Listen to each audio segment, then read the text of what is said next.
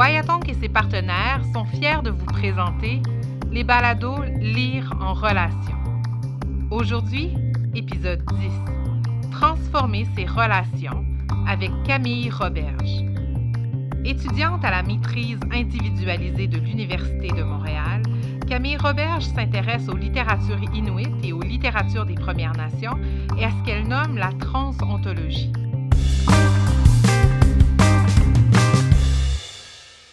J'aimerais débuter en soulignant ma profonde reconnaissance pour l'opportunité qui m'est offerte de participer à ce balado académique.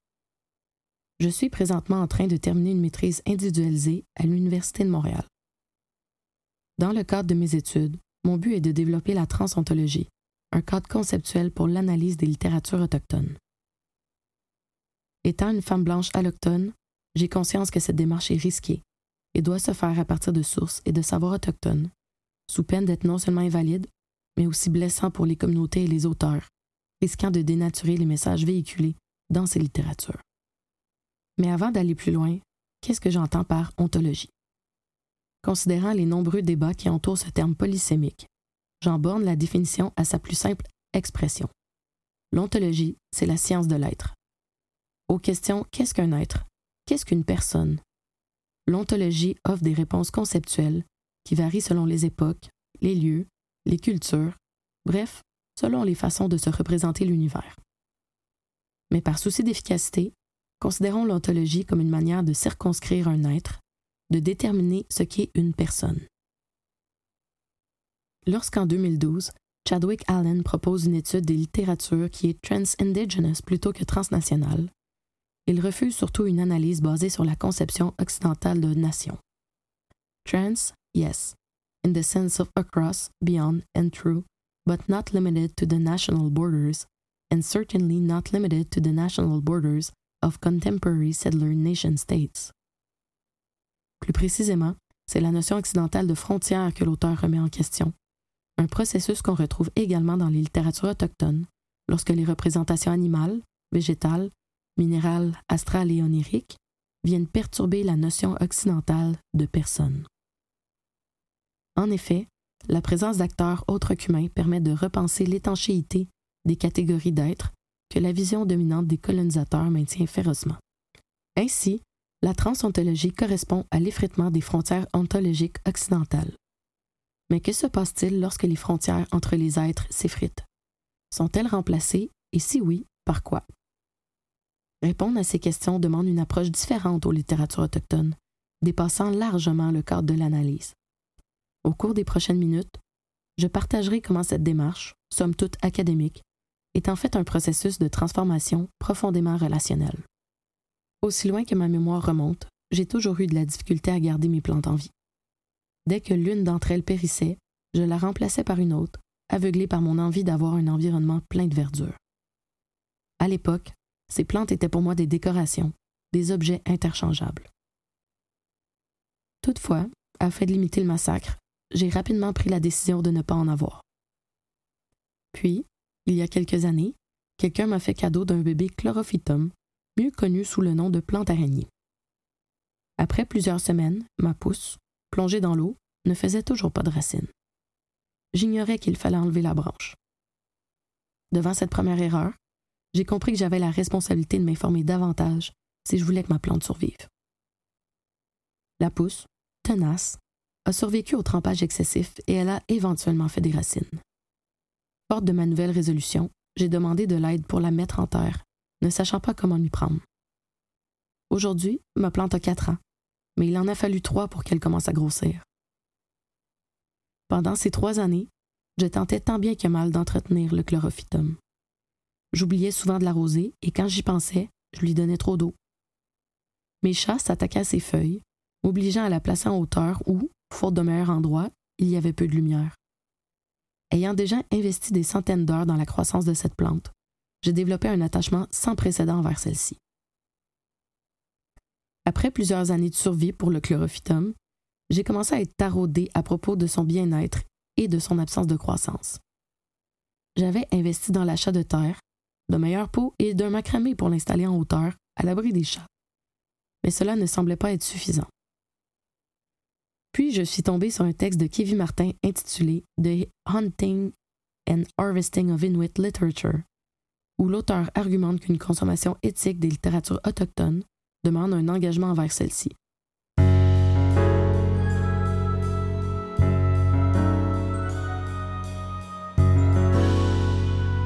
En appliquant les protocoles inuits de chasse et de cueillette aux textes littéraires, nous avons l'opportunité d'entrer dans une relation réciproque avec ceux-ci, permettant de transformer en conséquence notre pratique académique de consommation des littératures. J'ai alors réalisé que c'était moi qui empêchais la croissance de ma plante. En continuant de voir celle-ci comme un objet, je perpétuais un refus de reconnaître la relation et toutes les responsabilités que celle-ci entraîne. Je venais de commencer mes études en récits et médias autochtones et je cherchais à décoloniser ma pensée, prenant de plus en plus conscience de mes propres billets. Mon regard sur ma plante a changé lorsque j'ai pris Kevin Martin au mot et je suis entré en relation avec ma plante. Je n'oubliais plus de l'arroser, je vérifiais régulièrement l'humidité de la terre. Je nettoyais ses feuilles au besoin. Je coupais celles qui étaient endommagées et retirais celles qui étaient mortes. À travers cet exercice quotidien de la relationnalité, le processus de décolonisation m'est apparu clairement comme une pratique concrète qui doit perdurer dans le temps. En décolonisant ma pensée, je suis entré en relation avec ma plante, permettant à celle-ci de grandir comme elle le mérite. Kevin Martin avait raison. Instead of remaining safely, rudely, dangerously at a distance, take the risk of entering into relationship. The results are truly transformative. Le thème de cette saison des balados académiques Lire en relation est celui de la transformation, de ces processus et de leur mise en œuvre dans les littératures autochtones. Celles-ci sont porteuses d'un bagage culturel, lequel est nécessairement incorporé dans des relations de pouvoir. C'est également le cas du domaine de la recherche, lequel est imprégné d'une hiérarchie de pouvoir lorsque le chercheur a le mot de la fin sur les résultats de la recherche, la manière d'obtenir ces résultats et leur interprétation. Je propose ici une approche méthodologique différente qui, loin d'ignorer ces dynamiques de pouvoir, cherche à s'en éloigner. Plus précisément, je conteste celle-ci en considérant les littératures autochtones comme des collaboratrices plutôt que des objets, ce qui me permet d'entrer en relation avec elles de manière réciproque. Les histoires qu'elles racontent ne m'appartiennent pas, et ce n'est qu'en considérant ces littératures comme des alliés porteuses de savoir que je peux réellement écouter ce qu'elles ont à dire. Dans Split Tooth, le premier roman de l'artiste Inuk Tanya Tagak, on retrouve une volonté certaine de partager une conception inuite du monde l'auteur reprend plusieurs éléments du mythe des aurores boréales, lequel demeure une des histoires parmi les mieux connues aujourd'hui dans les communautés inuites. Selon certains témoignages, il ne faut pas sortir dehors lorsqu'il y a des aurores boréales, sous peine de se faire couper la tête par celles-ci. On raconte qu'elles utilisent les têtes décapitées pour jouer au ballon. Dans certaines versions, les aurores sont en fait les âmes des défunts, qu'on peut entendre par un sifflement, un bruissement ou un bruit de craquement, lorsque ces mêmes âmes marchent sur la neige dure. Il est également interdit de siffler un air en leur présence, puisqu'elle pourrait enfler démesurément. Selon d'autres témoignages, ce sont les aurores qui sifflent afin d'engager la communication, et la réponse des humains prend la forme d'un chuchotement. Ultimement, la réécriture du mythe des aurores boréales dans Splitooth est intimement jumelée à l'histoire du personnage principal, une jeune fille qui grandit au Nunavut dans les années 1970. Bien que celle-ci soit la narratrice principale, elle ne porte pas de nom, comme la majorité des personnages dans le roman. L'histoire débute alors que la jeune fille se cache dans une armoire avec ses cousins afin de se soustraire à la beuverie des adultes. Dès lors, on constate que la communauté dans laquelle l'héroïne évolue est ravagée par les fléaux propres au mal de vivre. Elle ne se sent pas en sécurité dans sa maison qui est un lieu de rassemblement pour les adultes qui consomment. En vieillissant, la narratrice trouve refuge auprès des enfants qui se regroupent dans une baraque abandonnée pour passer le temps, où ils sont en sécurité dans cette maison où personne ne boit. À l'âge de 11 ans, elle y fait sa première expérience du monde spirituel, lorsqu'elle sent quelque chose entrer dans la pièce par le haut, dans le coin à droite. Alors que le temps se fige, l'héroïne constate que seule sa cousine est consciente de la présence de l'être. Instinctivement, toutes les deux savent quoi faire et la fusion énergétique des deux jeunes filles permet à l'héroïne de quitter son corps et de finalement distinguer la forme de l'être qui, jusqu'ici, n'était qu'une sensation. Ce qu'elle voit est malin, hargneux, et cherche à prendre possession d'un corps physique pour se venger. Dans ce lieu hors du temps où l'héroïne n'est pas dans son corps, ses sens sont affectés. Elle entend ce qui se passe autour d'elle de façon étouffée, comme si ses oreilles étaient remplies de coton. Alors que l'être s'apprête à mener son projet à terme, la jeune fille émerge de sa transe et réintègre son corps physique. Les autres enfants présents dans la pièce, excepté sa cousine, se mettent alors à hurler d'horreur et à prendre la fuite. Instinctivement, ils sentent le danger. Cette peur indique que la limite entre le monde physique et le monde spirituel est beaucoup plus mince qu'il n'y paraît. Celle-ci disparaît complètement lors du rituel de connexion, où la fusion de et sa cousine en une seule entité permet d'aller à la rencontre d'un être aussi réel que ses intentions. Suite à cet épisode, l'héroïne développe de plus en plus son lien avec le monde spirituel, quittant son corps pour aller à la rencontre d'autres entités. Au retour de l'école, elle s'arrête pour admirer les aurores boréales. Alors qu'elle entame un chant pour celle-ci, les frontières ontologiques s'effritent pour qu'une relation se forme entre l'héroïne et les aurores boréales. Personne d'autre ne peut entendre son chant. Lorsque les aurores s'approchent, curieuses, les oreilles de l'héroïne se bouchent sous la pression et les aurores commencent à devenir floues. On constate la réciprocité de la relation lorsque les aurores répondent à leur tour. The lights join my song with a sound of their own, a high pitched ringing mixed with the crackling snap of electricity. I can also hear someone weeping in agony a long ways away, but a long time ago. Outre le son de craquement distinctif aux aurores, la narratrice entend également les voix des esprits qui tentent de communiquer avec les gens sur Terre. En effet, la communication qui s'établit entre l'héroïne et les aurores boréales lui permet d'entrer en contact avec les morts, ou plutôt les non-vivants. I see aunties and great grandmothers. I see ancestors and future children.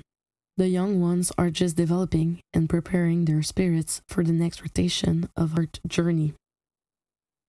La narratrice revient alors brusquement à son corps transi par le froid et retourne chez elle avec pour seule trace de cette rencontre la substance lumineuse et verdâtre que les aurores ont laissée dans sa tête. Il est intéressant ici de noter que les aurores boréales, plutôt que de lui couper la tête, ils laissent une trace de leur rencontre. Il s'agit d'un moment décisif dans la trame narrative puisque l'auteur s'écarte de la vision classique du mythe où, logiquement, l'héroïne aurait dû être décapitée. Quelques années plus tard, âgée de 17 ans, l'héroïne interagit à nouveau avec les aurores, lorsqu'elle remarque la présence de ces dernières dans le ciel. Elle s'étend alors sur la glace afin de quitter son corps, qui refuse de laisser partir l'esprit, puisque cela signifie normalement la mort. Au bout de longues cajoleries, elle obtient la permission du corps de quitter et s'enfonce dans l'eau de l'Arctique à la recherche de Senna. Mais le courant est fort et si l'esprit part trop longtemps, le corps meurt. C'est donc avec beaucoup de difficulté que l'héroïne retourne à son corps épuisé, remue les orteils et ouvre les yeux. Attirée par son aventure spirituelle, les aurores boréales se sont approchées de l'héroïne.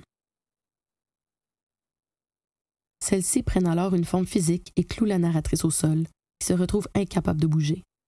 L'aurore devenue lueur jette sa lumière sur la jeune fille immobile et la pénètre violemment.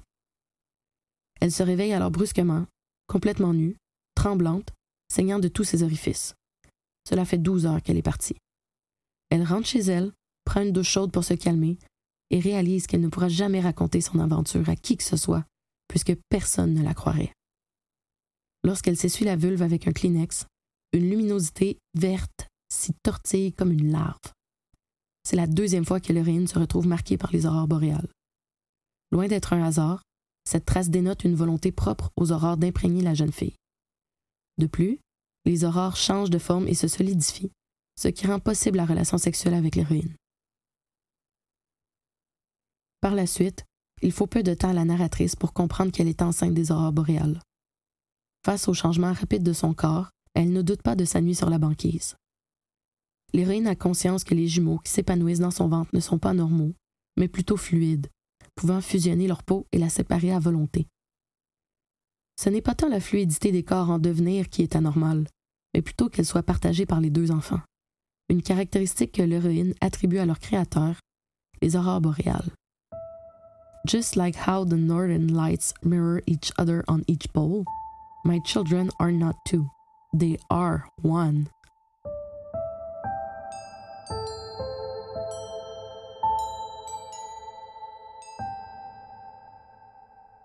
Lorsque vient le temps de mettre ses enfants au monde, l'héroïne vit beaucoup d'appréhension, de peur que les aurores réclament les nouveau-nés pour les emmener au ciel. These babies are mine too. Celestial custody.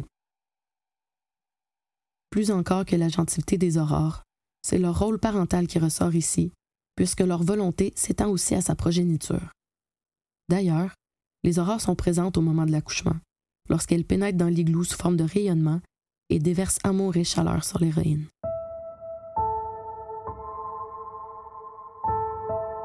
La naissance se déroule bien et la narratrice met au monde Savik, un garçon, et Naja, une fille. Les jumeaux font partie des rares personnages à porter un nom. Ayant maintenant chacun un corps physique, les jumeaux demeurent complémentaires. Alors que Naja opère des guérisons et se nourrit du bonheur que cela apporte, Savik fait preuve d'un appétit insatiable et se nourrit de l'énergie vitale des hommes qui entourent la narratrice, rendant ceux-ci de plus en plus malades. Lorsque le pouvoir de son fils devient trop fort, l'héroïne tente de protéger les hommes de son entourage en allant vivre chez la vieille femme qui a procédé à son accouchement. Éventuellement, la faim de Savik prend dessus et lorsqu'il mord le sein de sa mère avec violence, celle-ci réalise le danger qu'il représente et décide de le tuer afin de protéger sa famille. Elle se rend sur la banquise, en pleine nuit, avec les jumeaux.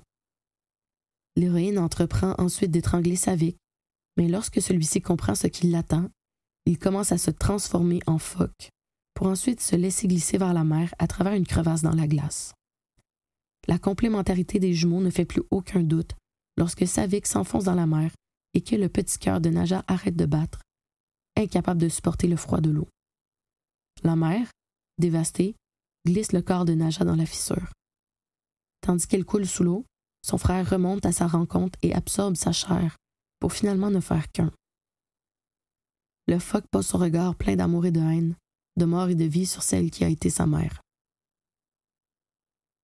L'héroïne demande alors aux aurores boréales de lui enlever la vie à son tour. The northern lights come down and observe me. They see with no eyes, and I realize that I am not going with them. They look me in the soul with cold indifference. Le suicide empêche la narratrice d'accéder au même monde spirituel que ses enfants, et son âme se sépare de son corps dans la douleur. Bien que l'héroïne n'ait plus de corps physique, elle demeure une personne. Les recherches qu'elle entreprend pour trouver ses enfants témoignent d'une mémoire des liens familiaux qui persistent ainsi que d'une volonté propre. De plus, elle continue d'être sensible. The pain is not gone, The regret is forever. Ayant mis fin à sa vie, une vie parsemée de violence et d'abus, elle rejoint les âmes des cieux, ceux-là même qui composent les aurores boréales. En conclusion, Split Tooth est une œuvre contemporaine striée par les savoirs ancestraux inuits, dont la trame narrative prend place dans un passé relativement récent. Tanya Tagak introduit une conception du monde aux réalités multiples lorsque la narratrice principale vit sa première expérience spirituelle et se détache de son corps pour aller à la rencontre d'une entité maligne cherchant à reprendre une forme physique. Suite à cet épisode, l'héroïne entre en communication avec les aurores boréales et les interactions qui en découlent permettent à l'auteur de réactualiser le mythe des aurores boréales dans un contexte contemporain. Lors de leur première rencontre, au lieu de couper la tête de l'héroïne, les aurores y laissent une trace de leur passage, telle une promesse. À l'occasion de leur deuxième rencontre, la relation sexuelle entre la narratrice et l'entité astrale demeure un acte de reproduction entre deux personnes, ce qui se confirme lorsque l'héroïne découvre qu'elle est enceinte. Par ailleurs, les propos tenus par la narratrice à propos des aurores boréales appuient l'idée que la personne est celle qui entre en relation. Par exemple, lorsqu'elle parle de garde céleste partagée, ou encore lorsque les aurores sont présentes à l'accouchement. Pour reprendre les mots de l'auteur cherokee Daniel E. Justice, la relation entre ces deux personnages is inextricably realized in a context of expensive personhood, where humans are not the only people, where our human family members are not our only relatives, to whom we owe attentive obligation. En ce sens, lorsque l'héroïne se suicide, elle ne respecte pas ses obligations, ce que les aurores boréales lui font comprendre avec une froide indifférence. Ainsi, le temps d'un récit, les aurores boréales deviennent un parent et ce qui ressemble à de la fiction au premier coup d'œil est en fait une réalité. La personne n'est pas qu'humaine, mais bien celle qui entre en relation. L'effritement des frontières ontologiques occidentales dans Split Tooth permet de réinscrire une conception inclusive de l'être, où la personne, loin d'être exclusivement humaine, est celle qui s'inscrit dans une toile de relation. Je propose d'identifier ce phénomène avec le cadre conceptuel de la transontologie, lequel est ultimement un processus de transformation profondément relationnel, autant dans sa conception que dans son application.